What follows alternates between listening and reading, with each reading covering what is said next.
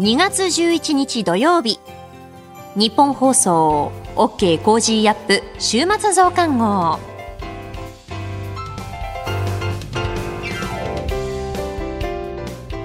ニッポン放送アナウンサーの新行市佳です。OK コージーアップ週末増刊号。今週の放送でセレクトした聞きどころ今後のニュースの予定を紹介していくプログラムです。番組の後半は Cozy up コメンテーターがゲストと対談するコーナー。今月はジャーナリストの長谷川幸洋さんとモラロジー道徳教育財団令和専攻塾塾頭の山岡鉄秀さんです。さらに株式市場の今週のトピックと今後の見通しについてトレーダーで株ブロガーのひなさんに伺います。今週もお付き合いください。それでは今週取り上げたニュース振り返っていきましょう。アメリカ国防総省本土上空を飛行してきた中国の気球を撃墜。岸田総理差別的発言の秘書官更迭経緯説明し謝罪。トルコ、シリアで大地震。バイデン大統領一般教書演説で中国との競争に超党派での結束訴える。広域強盗事件フィリピンから強制送還の4人逮捕。北朝鮮軍事パレード実施。こういったニュースを取り上げました。今週の聞きどころ。2月8日水曜日に高橋洋一さんと取り上げた政府日銀の政副総裁案を来週国会に提示へというニュース。高橋さんの詳しい解説を今一度お聞きください。それでは今週のプレイバック。政府日銀の政副総裁案を来週国会に提示へ。ロイター通信は昨日4月8日に任期満了となる日銀の黒田晴彦総裁の後任人事案について政府が2人の副総裁候補とともに来週国会に提示する方向で調整していると伝えました。日銀の政副総裁人事は衆参両院の同意が必要な人事案件で政府は当初他の複数の機関の国会同意人事案と同時に2月10日を軸に提示する方向で調整しておりました。まあこれ今週頭に日経が、えー、雨宮副総裁と、うん、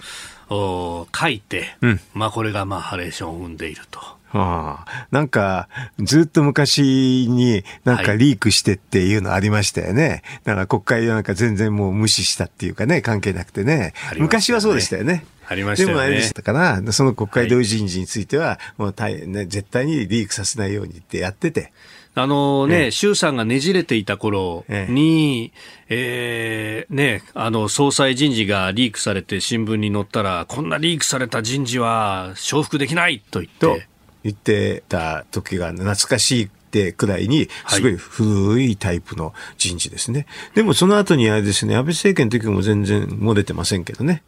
あのね、この、まあ、審議員も含めて日銀のこのボードメンバーはあ同意人事となりますけれども、うん、ここは漏れずに、もう提示の段階でこの人かっていう。そうだそれこそね、あの、番組にもたまに登場していただく片岡剛志さんの人事の時なんかも。うん、もう絶対漏らさない。だってすごく限られた人間しかやらない。ええーうん、えー、限られた人間しかやらないから、漏れないですよ。これね、あの、6日のこの日経の記事は、えー、複数の政府与党関係者がと。複数、昔ながらのやつだね。昔ながらですか、えー、この辺は。えー、うん昔ながらの。どうですか ?90 年代ぐらいまで遡りますか？そうですね。だから昔はこのね、日経はこのね、日銀総裁人事を逃したら、はい、その担当者が左遷だとかね、そういう時代だったですからね。日銀担当記者がお前何やってんだってことになると。だからちょっと昔の、だから役所の方も昔の感じなんでしょうね。うん。思わすわけないけど、それで、そもそも複数じゃないんだけどね、これは。やる人があ、そもそも携わる人があ複数は複数ですよ。ええええ、まあ、ズバリ言うと、ね、総理と官房長官とだけですよ。ええ、ああ、そのぐらい複数と言っても。あのそこが誰かに一人に指示するって、それで終わっちゃいです。うんうんなるほど。これね、まあ、そのぐらいのトップシークレットのものも漏れると。うん、そう。総理官房長官しか基本的に知らない。だからそれから、あの、まあ、官房長官は、まあ、誰かに指示するのは指示しますわね。まあ、自分が全部事務やれるわけですからね。うん、しかも国会への提示も必要になってくると、その段取りとかも必要になってくる。だからそれはもうそこは漏れないでしょ。あと、総理の方だって回すわけないしね。ああ、うん、まあ、基本的にもこれは一般論ですけれども、うん、まあ、人事って漏れた瞬間に潰されるって言われますよね。ねわざと漏らしてるっていう人もいるしね。あそうか、そういうテクニックですか。テクニックあればね。でもこれ、複数っていうとおかしいなやり方が違うのかなってあ今までと少なくとも少なくとも私、安倍菅のやつは知ってるんだけど、はい、安倍政権はね、安倍菅政権、あのね、やつは、やり方が違うのかなって、うん、ああ。安倍さんが総理でいて、官房長官菅さんでっていう時は、こういうものは全く漏れなかったですかまあ、漏れなかったですよね。報じられなかったですもんね。うん、だって、あの、えっ、ー、と、漏らす人には言ってないもん。漏らしたらすぐ分かるっていう、そういうレベルの話です。そのくらいしかかあの関係者はいなかった。うんうんまあこれね、あのー、雨宮さんはもともとなんか誇示してるみたいな話がね、いろんなところからも不思議だよね。普通は一切表に出ない。まああのね、火のない時に煙が立たないかもしれないんだけど、彼ね、ずっとね、あの公式の場で一回もずっとここ1年ぐらい喋ってないんですよね。ああ、副総裁っていうとね、あの結構こう、講演をしたりとかがあったりして。ほとんどしてないんで。あ、そうなんですね。そうそうだからそれで、もうこうそうじゃないかってみんな言ってた。なあそういうところを見ると、うん、確かにあの同じ副総裁でも若田部副総裁はあの先日もね、えー、地方で講演をされていました。雨宮さん全くやってないか。うん。でもね、彼、私、あの、役所の時から、役所っていうか彼ね、プリンスだったから、はい、あの、大蔵省に出向してきたんで、その時に私ね、2年間一緒だったんだよね。え、そうなんですか？そうです。あとね、学生の時も知ってるから、ものすごい知ってるけど、彼はね、変幻自在。変幻自在。カメレオンって言われてる。へどんな色にもなりますって。上に上次第で。だから、要するに時の総理次第でっていうことですけどね。ああ、うん、まあね、あの、それこそ経歴を見ると、うん、まあ、あの、企画部門が長くと。言われていて、ねええ、でその中には、まあ、あ金融緩和には後ろ向きだった白川総裁体制の時も、企画局長だとか、うん、その時にはあの白く行って、で今度はくどくなって、カメレオンですか 白川総裁から黒田総裁へと。うん、うんあ今度は自分が総裁になると、まあ、あれで時の政権の色に染まるでしょう。うんはっきり言ってますから。うんはっきり言ってる？私には言ってて、俺はどんな色でも大丈夫だって。そういう感じの人ですよ。そのぐらい柔軟性があるのは間違いないんだけどね。ああ、なるほど。うんまあ、それが例えばマーケットの状況であるとか日本経済の状況に合わせて柔軟にであればうん、でも大体誰かに合わせるなっていう感じですけどね。その時の状況よりも俗人的なものがあったりしますか？いやでもこれ、この状況でですね、それこそ、あの、今日7時台に、えー、足元の日本経済についてのお話ありましたけれども、ええ、ここで引き締めやっちゃっていいんですか？上に言われたらやると思う。やる。うん。もうこれ、今利上げなんかされた日には、資金繰りきつい中小企業、あるいはローン抱えてらっしゃる方、多いんじゃないかと思います。彼はどっちでもできるから、どっちでもやる、指示があれば。うん。時の総理が指示しなければ、自分で好きにやるかもしれないけど、はい、でも、もともと日銀は全体としてのこう DNA としては利上げしたがってるんですか？もちろん。もちろん。もちろん。それはもうしょうがないですよ。職業病かね、なんかでと思った方がいいくらいですよ。だから財務省でね、増税したいと一緒だから くらいですよ。利上げすると評価されるというところがあるんですか、うん、だから DNA がそうなってるから。まあもともとねインフレに対してこれを抑えなきゃっていうこうマインドが強いという話は。だから、ね、インフレ率をなんで見た見るかって私なんか思いますけどね。まあ、消費者物価で見たら抑えたくなるんだけど例えば GDP デフレーターで見たら抑えたくなくなるんだけどね、どっちで見るの？踏みどころじゃないぞと、うん、どっちで見るのかなと思いますけどね。この後はこれからの1週間のニュースの予定と来週のコメンテーターをお伝えします。後半は番組コメンテーターの対談コーナーです。どうぞ最後までお楽しみください。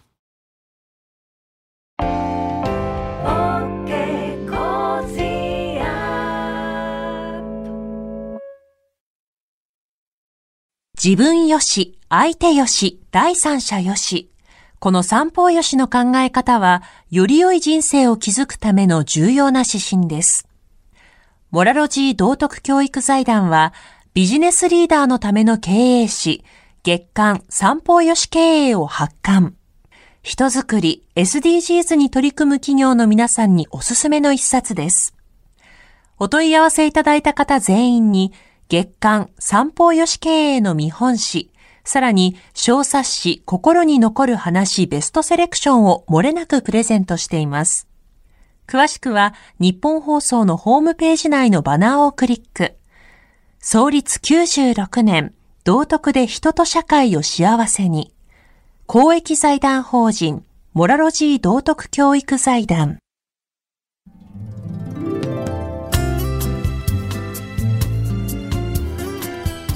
OK コージーアップ週末増刊号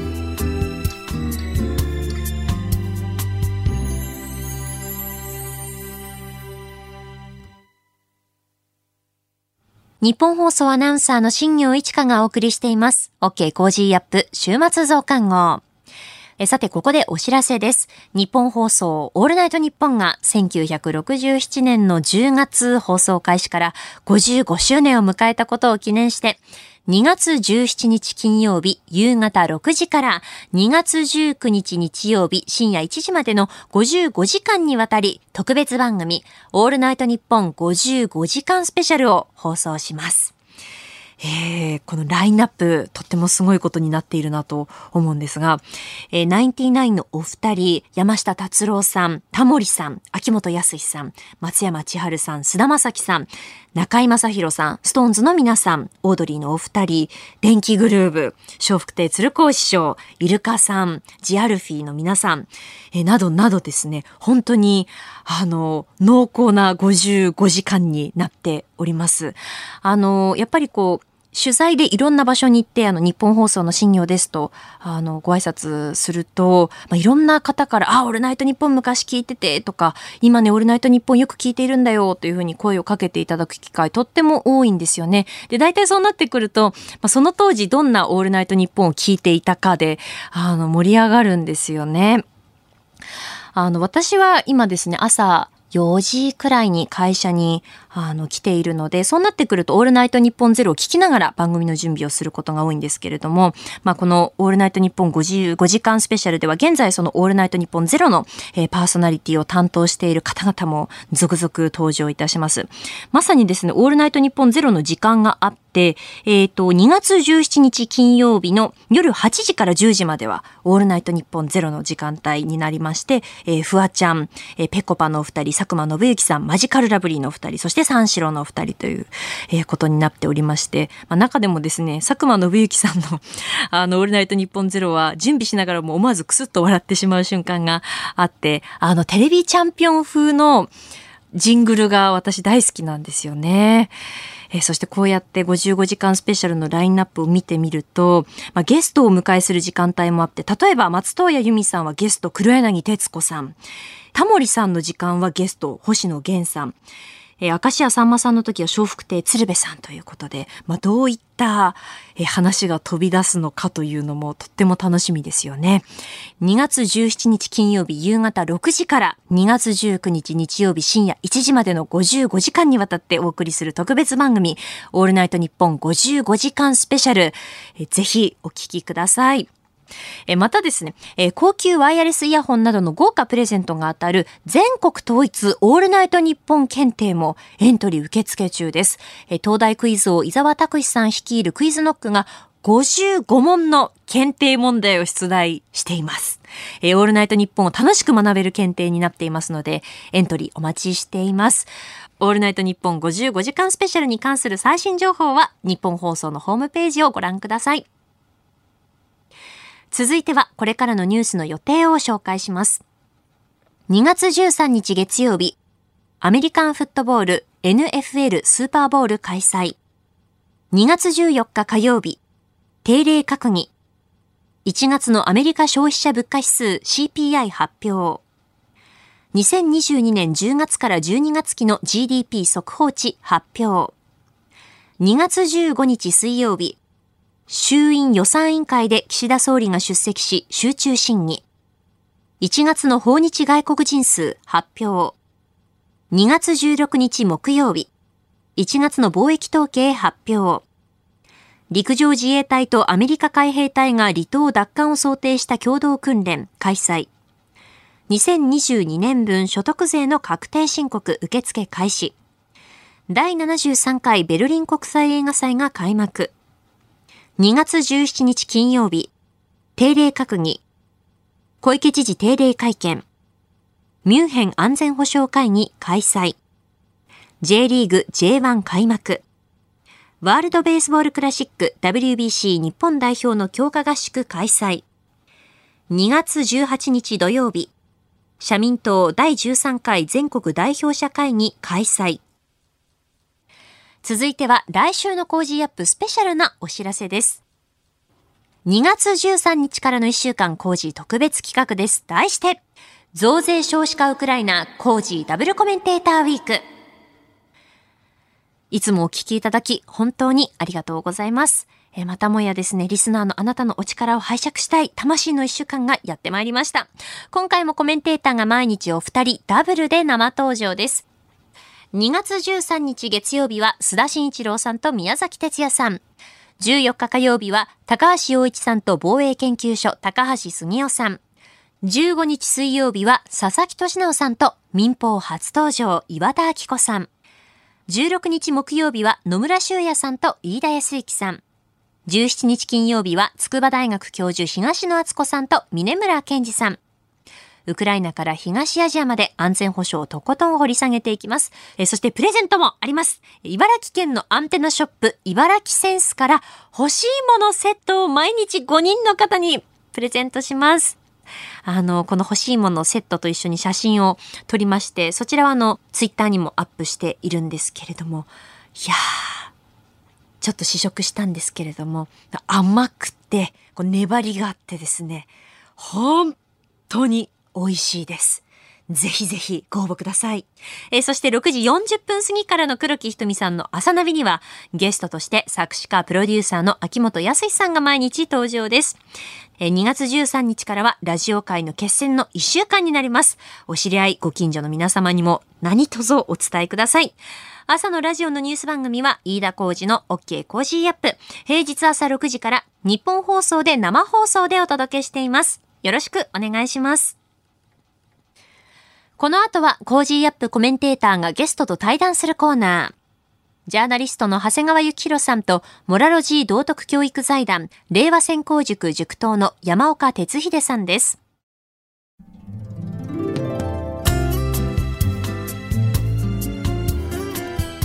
OK コージーアップ週末増刊号。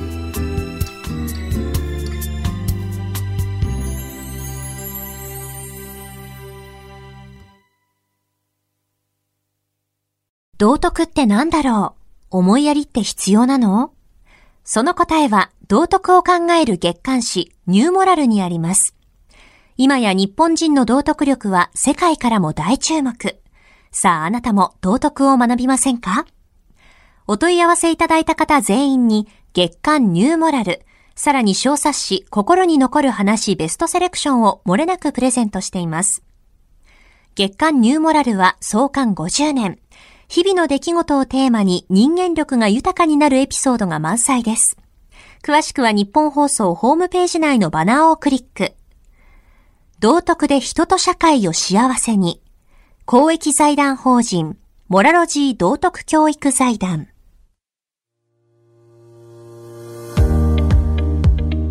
ジャーナリストの長谷川幸宏です。この配信は日本や世界を取り巻く様々な課題を掘り下げる対談番組。今回のお相手は、モラロジー道徳教育財団、令和専攻塾塾頭の山岡哲秀さんです。よろしくお願いします。よろしくお願いいたします。えー、今回の配信の対談のテーマは、国際社会における情報戦。前回は山岡さんに軍事的手段ではない中国による静かなる侵略、えー、サイレントインベージョン、についてご解説いただきましたけれども今回はその日本への影響を伺っていきたいと思います。えー、政治経済教育様々な工作を通じて行われる中国による静かな侵略。えー、前回オーストラリアを例に話をお伺いしましたけれども、さて日本もその影響を受けているんでしょうか？はい、このサイレントインベージョンということが話題になった時ですね、はい、多くの方がおっしゃったのは、オーストラリア大変だねと、えー、えー、日本よりもやられていたんだねっていうような、えー、えー、言葉をよくかけられました、はい、しかしですね、その後を見ていると、はい、実は日本の方は、それこそサイレントインベージョンが本当にサイレントに深く進行していてですね、うん。うん、えー、場合によってはほとんどもう完了してるんじゃないかという危惧を抱くようになりましたね。うん。あの日本についてこの中国の浸透工作という意味では、はい、私が非常に驚いたのはあの中国の警察の出先機関が日本国内にもう3か所ぐらいあるっていうふうに言われているようにまあ、4、5か所もすでに、言われてますね。はい、えー、この警察の出先機関。あこれもサイレントインベージョンの具体例というふうに考えてよろしいんでしょうか？サイレントインベージョンのカテゴリーの一つですよね。はい、ただ私が思いますのは、はい、あのまあ、クライブ・ハミルトン先生の、本で分析したですね、うん、まあ、サイレントインベージョンと、まあ、少し趣旨が違うところがあるわけです。はい、それは、えー、いわゆるサイレントインベージョンとして多用されたのが、うん。一般人の活用なんですね。はい、でこれは教務工作。教務？教務どういう字書くんですか？家教の教に、はい、えー、業務の無ですね。はい。教務工作と言いまして、はい、これはあの中国人は世界中に散らばっていますよね、はい、まあ、家境という実際言葉があるわけですから、はい、えー、そして中国が豊かになってからは、まあ、前回申し上げましたように、まあ、億万長者の方がですね、い、ろんなところに移住しているというようなこともあるわけです。えー、そこで、以前はまあ、そういった中国を出てったような、まあ、機民といいますか、人々はもう知ったこっちゃないというのが中国共産党の態度だったわけですが、逆にそういう人たちをとことん利用しようと、このタコに糸をを引くようにですね、タコの糸を引くように、うん、えー、操っていこうと、うん、その一般人が一見合法的な活動を、多用してですね、さまざまな情報を取ったり、浸透影響工作を行っていくと、これがまあ教務工作なわけで、まあ、サイレントインベージョンというのはそういったことが、まあ、全領域において、えー、使われたということなんです。しかし今回のこの警察というのはですね、えこれはもうあの、プロじゃなきゃできないわけです。うん、はい。はい。っていうのは、警察行為を外国で、うん、え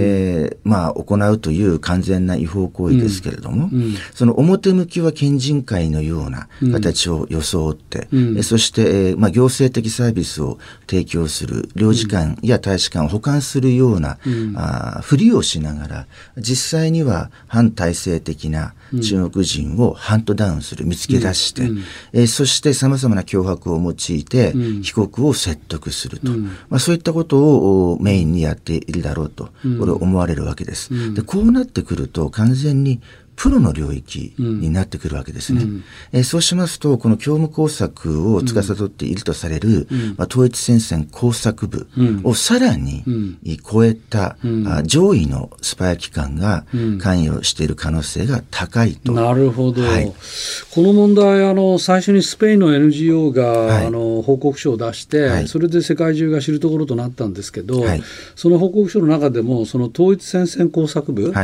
というふうに記載されていて私が承知している限りでは例えばあのコロナ騒ぎの時のあのマスクの買い占めとか防護服の買い占め、これは統一戦争工作部による手口だと言われましたけど、はい、今のお話だとそうではなくもっと上位の、はい、もう本当そのものずばりスパイ機関である国家安全部のようなところが関与している可能性があると。はい、私はそう思いますね。なるほど。はい。はいうん、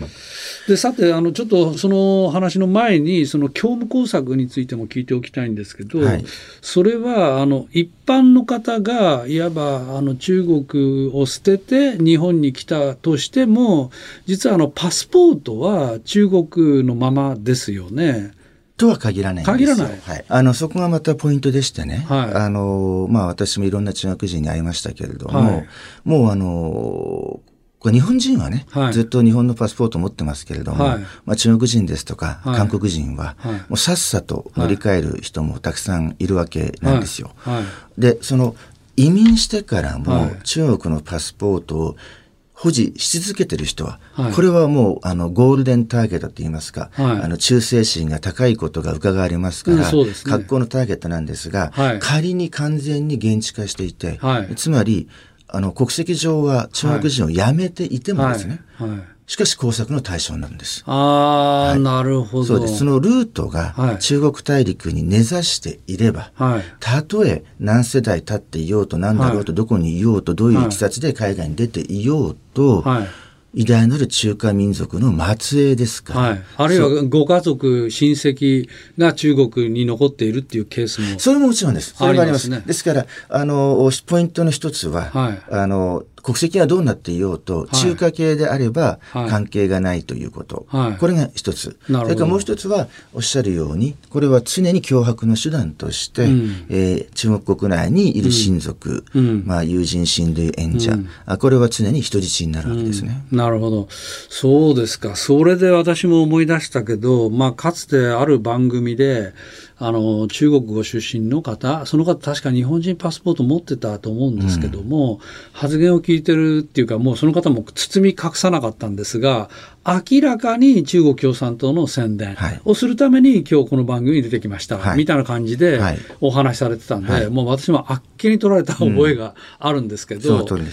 いうことは私たちがあの見るときにあなたは日本人聞かされてるからもう完全に共産党とは別だよねっていうふうに思い込んでしまうととんでもない間違いが起きるそれは日本人的な発想ですよね。ですね、はいはい、もうそんな甘いものじゃないですそんな甘いもんじゃないはい、なるほど。わかりました。で、さて、あの、それで前後して申し訳ないんですけど、その中国の警察の出先機関の話に戻りますが、これにですね、なんと、これも報じられてますからいいと思うんですけど、自民党の現職参院議員の方が、この警察発出所を運営していると思われる団体の高級幹部に収まっていたというふうに報じられましたね。はい、この問題についてどういうふうにご覧になってますか？まあ、これこそですね、まさに、まあ、教務工作の域を超えているなと、はい、あの思わせる事件ですよね。はい、でその、まあ、宮崎県選出のですね、まあ、自民党の参議院議員の方ですけれども、もともとですね、はい、えー、中国人の民間人の女性を、秘書兼外交顧問として、はいえー、事務所に引き入れて、はい、そして名刺を渡し、はい、えー、なおかつですね、はい、肩書き入りの名刺を渡し、なおかつ議員会館の通行証まで持たせていたと。そしてあるありとあらゆるところに同伴し、はい、えー、その方のパーティーというのは大体中国人がたくさん来ると。まあ、その彼女のつてを使って、はい、でその中国人たちにパーティー券を売りさばいていくと。なるほど、はい、そういう形で、まあ、まさにそこまでは完全なもうサイレントインベージョン、もう典型的なですね、えー、えー、ことでやられていたわけです。で、その女性は、はい、まあ、ある、まあ、あまあ、商社。の、はい、まあ、経営者ということですね、はい、えー、で一般の女性ということなんですけれども、はい、えー、まず秋葉原の駅前で、はい。はい、えー、見つかったとされるこの団体ですね。はい、でこれはあの中国の福州市ですかね、のあの日本語で言えば県人会みたいな装いで、まあ、しかしそれが警察署だったと。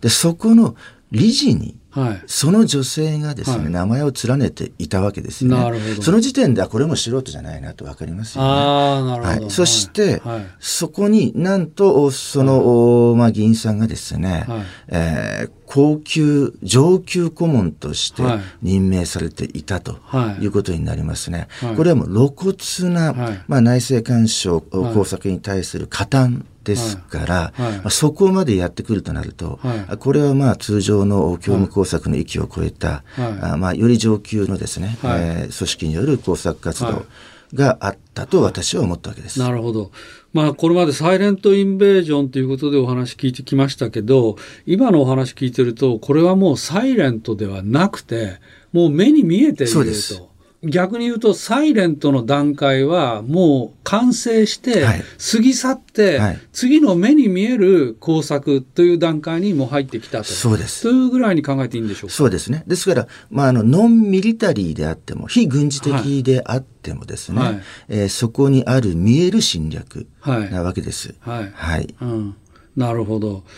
あのそういうことについてこの、まあ、中国の警察の問題ももうメディアで報じられてますから、はい、あの日本の岸田政権も当然承知していると思うんですけど、はい、岸田政権の対応が何かもう一つ具体的になんか抗議するような文書が出たかなとは思いますけどそれ以上具体的な動きは出てきてませんね。そこが恐ろしいところなわけです。えー、はい、そのこの対応の鈍さはい、このアメリカでは FBI がですね、はい、そのようなあ施設の一つを家宅捜査をして、はい、えかつ長官がですね、はい、え上院で、まあ、警告する声明を出しているわけなんですね、え日本でも当然そういうことはなされるべきですが、しかし何の反応もなくですね、はい、えー、民間の方で大騒ぎした挙句に、はい、えー、申し訳程度に、はい、えー、まあ、外務大臣ですとか、はい、官房長官から、はい、えー、まあ、もしこれが主権を侵害する行為なら、はい、あ感化できないというような。うんなんか全然ダメですよね。うん、非常に甘いですね。はい、大甘ですよね。えー、そうですね。はい。そこを見ると、はい、あこれはもう中枢までやられてるんじゃないかと。ああ、はい、そういうふうに考え、はい、考えざるを得なくなるわけです。なるほど。アメリカでは今ご指摘あったように、もうレイ長官が、あもうダブルエージェントなんかも使って中国のスパイを摘発してますよね。はい、日本は本当に手ぬるいなと思って。それどころかですね、あの、まあ、その、上級顧問になっている議員さんがですね、えー、ホテルニューオータニで資金集めパーティーをやったんですけれども、はい、そこに自民党の幹部が応援演説にしてるわけですよね。なるほど、そういう話を聞くと、もう本当にサイレントじゃなくて、もう次の新たな段階に工作活動が進んでいるような感じがしますね。もう完全ですね。なるほど。はい、えー、わかりました。えー、今月はあモラロジー道徳教育財団令和専攻塾塾頭の山岡哲秀さんにお話を伺っております。えー、次回もよろしくお願いします。よろしくお願いいたします。今月はモラロジー道徳教育財団令和専攻塾塾頭の山岡哲秀さんにご登場いただいてますが、えここで令和専攻塾令和5年4月開塾の第3期募集のお知らせです。令和専攻塾は政治、経済、教育、歴史認識など、日本が直面する課題解決に貢献できる人材を育成することを目的とした人材養成塾です。桜井よし子さんを塾長に、モラロジー道徳教育財団、麗澤大学とゆかりのある著名な学者や研究者が講師を務め、誰もが学べるカリキュラムを用意。対面またはオンラインによる1年のコースになります。詳しくは、令和専攻塾で検索してください。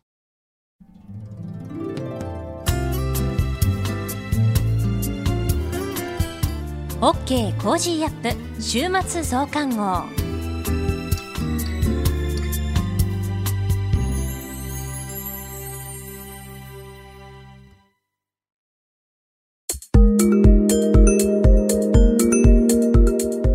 Cozy up 週末増刊号。